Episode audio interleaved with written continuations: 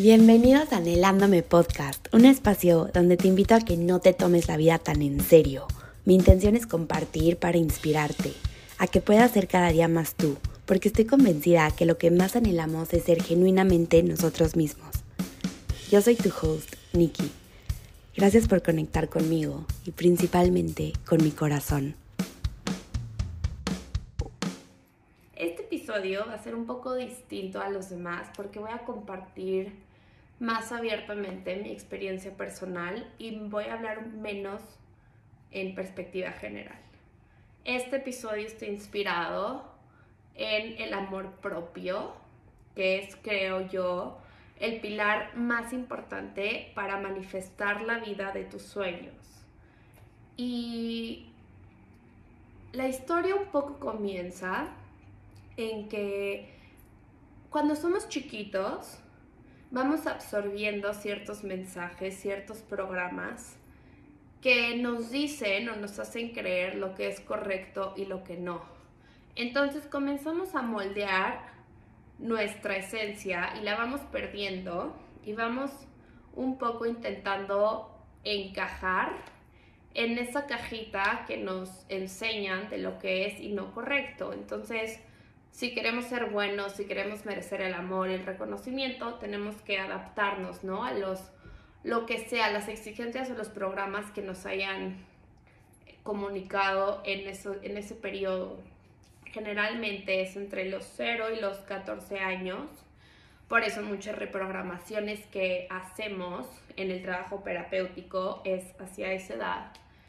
Y bueno, y eso va un poco determinando en la persona en la que te vas convirtiendo, ¿no? También em, depende de los mensajes que recibas de tus cuidadores, eh, si ellos te permiten la libertad de ser quien tú eres o si te dicen que tienes que ser de tal manera para como para ser exitoso, para ser una persona con valor. ¿No? Y entonces inconscientemente nosotros vamos asociando nuestro valor hacia, no sé, como yo personalmente empecé en algún punto de mi vida a asociar mi valor con mi cuerpo, ¿no? O con mi físico. Y luego fue a mi valor así soy inteligente, así saco buenas calificaciones.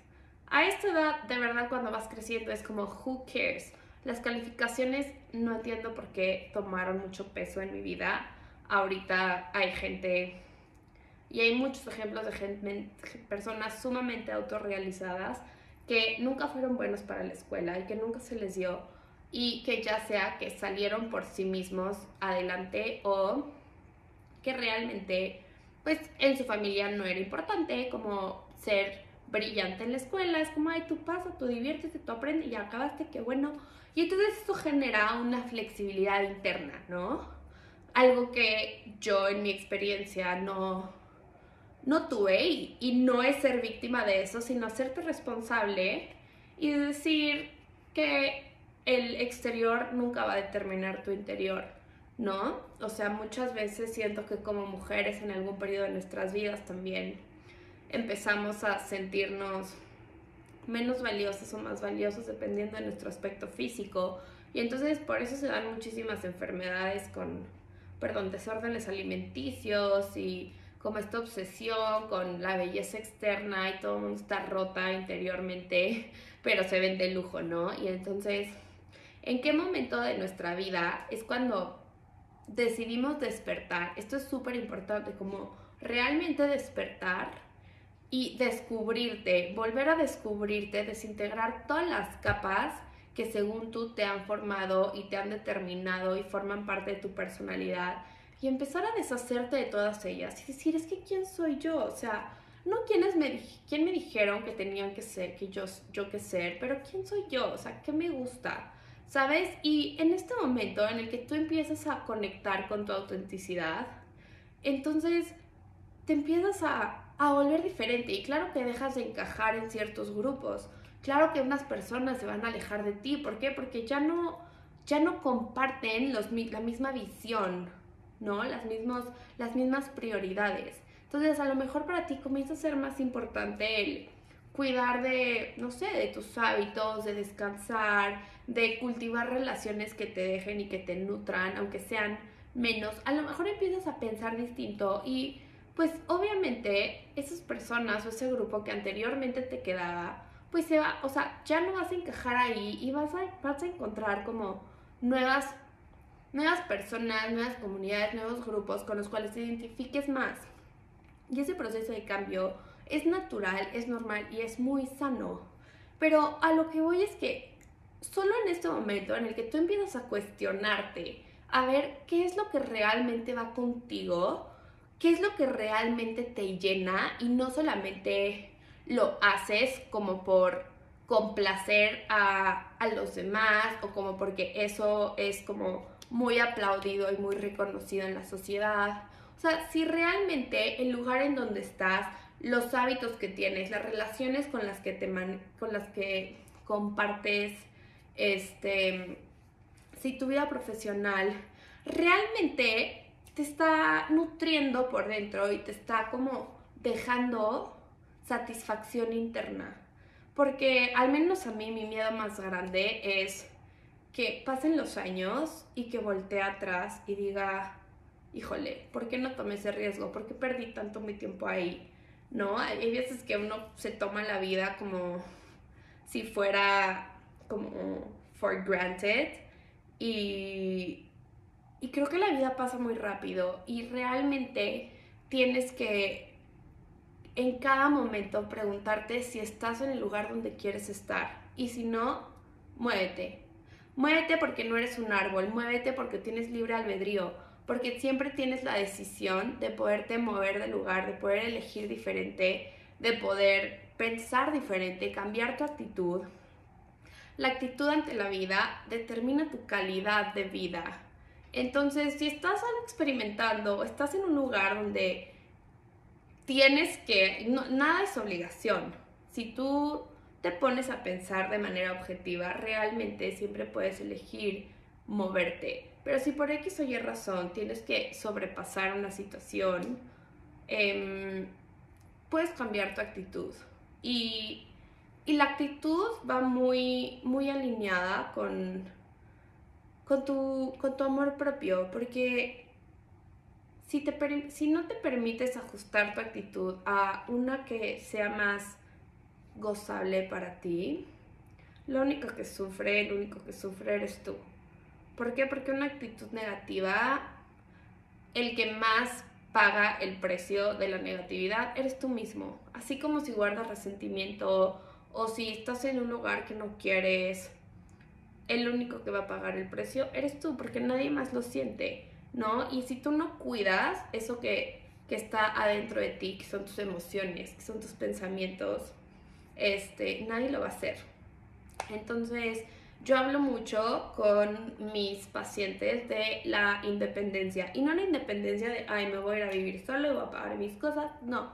Se llama esta independencia em, emocional, independencia interna, en el que tú te haces responsable de todo lo que sientes, de todo lo que estás pasando.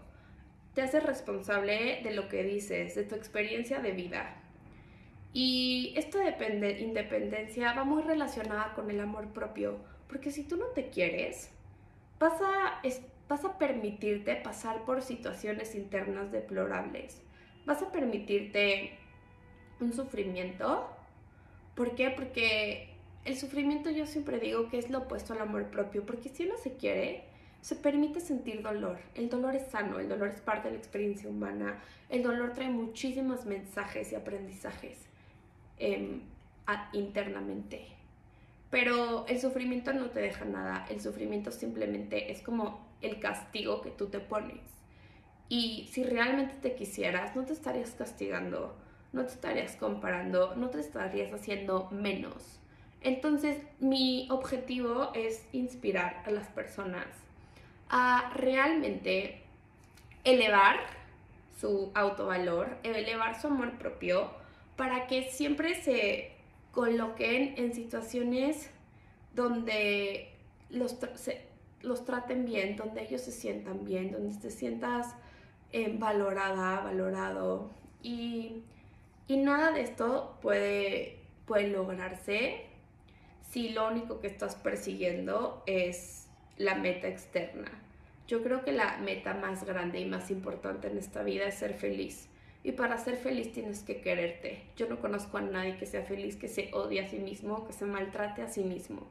¿No? Entonces es muy importante identificar los maltratos que tú te pones a ti mismo. A lo mejor es estar, voy a poner un ejemplo, en un trabajo que de verdadmente aborreces y bueno, y ahí estás, y ahí estás. Y en lugar de ponerte a buscar, a ver alternativas, a sacarte adelante, a intentar ponerle buena cara, a...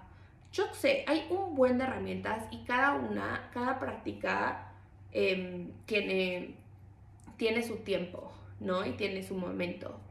Pero yo te quiero que tú, o sea, te pido que hagas conciencia de qué maneras te puedes estar automaltratando, ¿no? A lo mejor es teniendo unos hábitos deplorables que realmente físicamente te generan daño y no te permiten experimentar la vida al máximo, ¿no?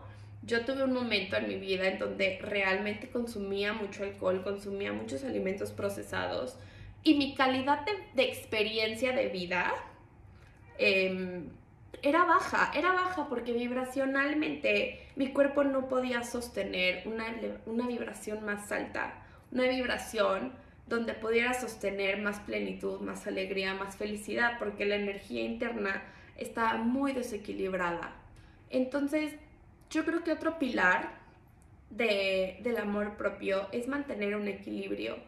Em, yo soy Libra y me cuesta mucho Em, sostener, sentirme bien si pierdo el balance, si alguna de las áreas de mi vida está desbalanceada, me empiezo a frustrar. Y, y tengo que, o sea, real me cuesta, no lo hago con facilidad, pero que echar a andar como este vistazo objetivo en qué es lo que me está faltando, o sea, qué área de mi vida no está siendo cubierta o no está siendo como, no le estoy permitiendo eh, la posibilidad que se merece, ¿no? Y, hay veces que es conexión, yo soy muy rígida en mis hábitos, a veces me lo he trabajado muchísimo, me he vuelto como mucho más flexible y, y eso me ha permitido también nutrir otras áreas, como cultivar estas conexiones, vivir experiencia, permitirme el placer, la diversión, porque al ser muy disciplinada hay veces que, que me olvido de, de dejar vivir a la niña interna que vive dentro de mí, divertirse y como no tener dentro de lo que cabe como permitirse no tener un orden o no tener una disciplina y explorar el mundo.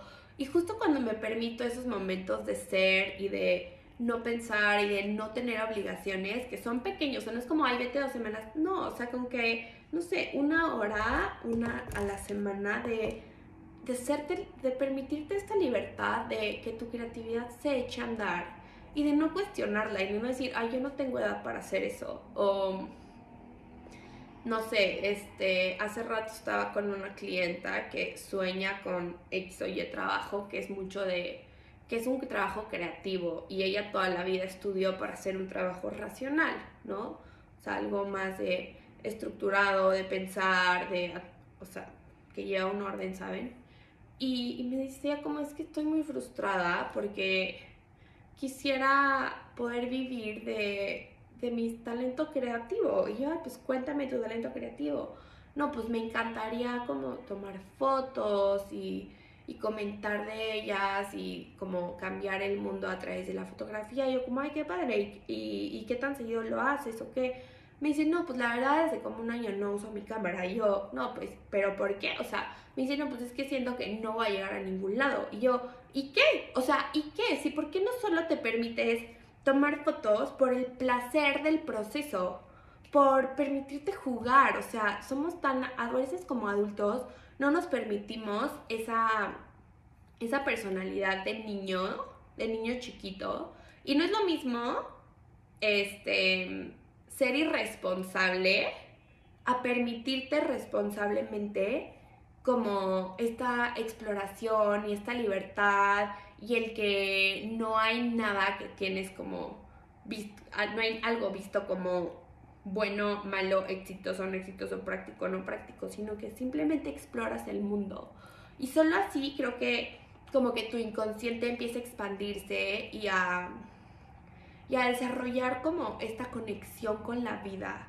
Hay veces que estamos tan en la rutina y tan enfocados en, en la meta y en los pasos para llegar a ella, que olvidamos que esta vida vinimos a ser felices, a gozarla, a divertirnos. O sea, alguien hace muchos años dijo que tenías que, que estudiar y para luego trabajar y luego comprar una casa y alguien estableció un caminito que a lo mejor a ti no te queda.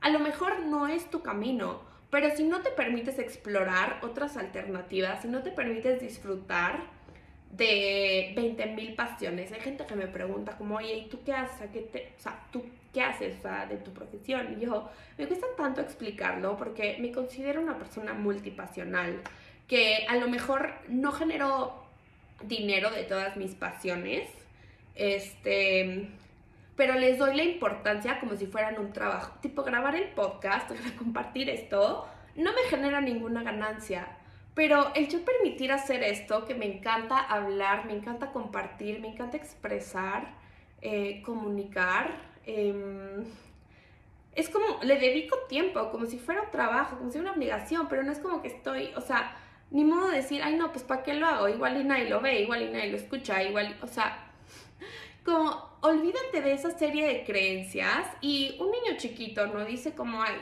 pues ¿para qué salgo a jugar? Igual y nadie me va a aplaudir, igual y nadie me va a... Es como, ¿y? O sea, tú hazlo, si tienes ganas de hacerlo, da ese paso, toma ese riesgo, no dejes que tu cabeza madura, adulta, te autosabotee.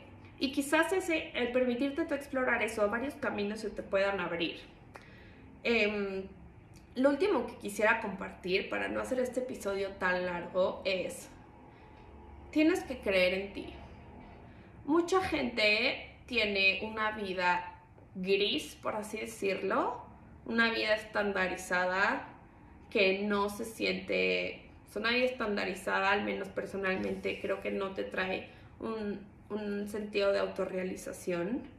Y si tú realmente quieres vivir una vida más allá del ordinario, tienes que creerte que eres un ser extraordinario y que mereces cosas extraordinarias y que estas cosas extraordinarias están disponibles para ti.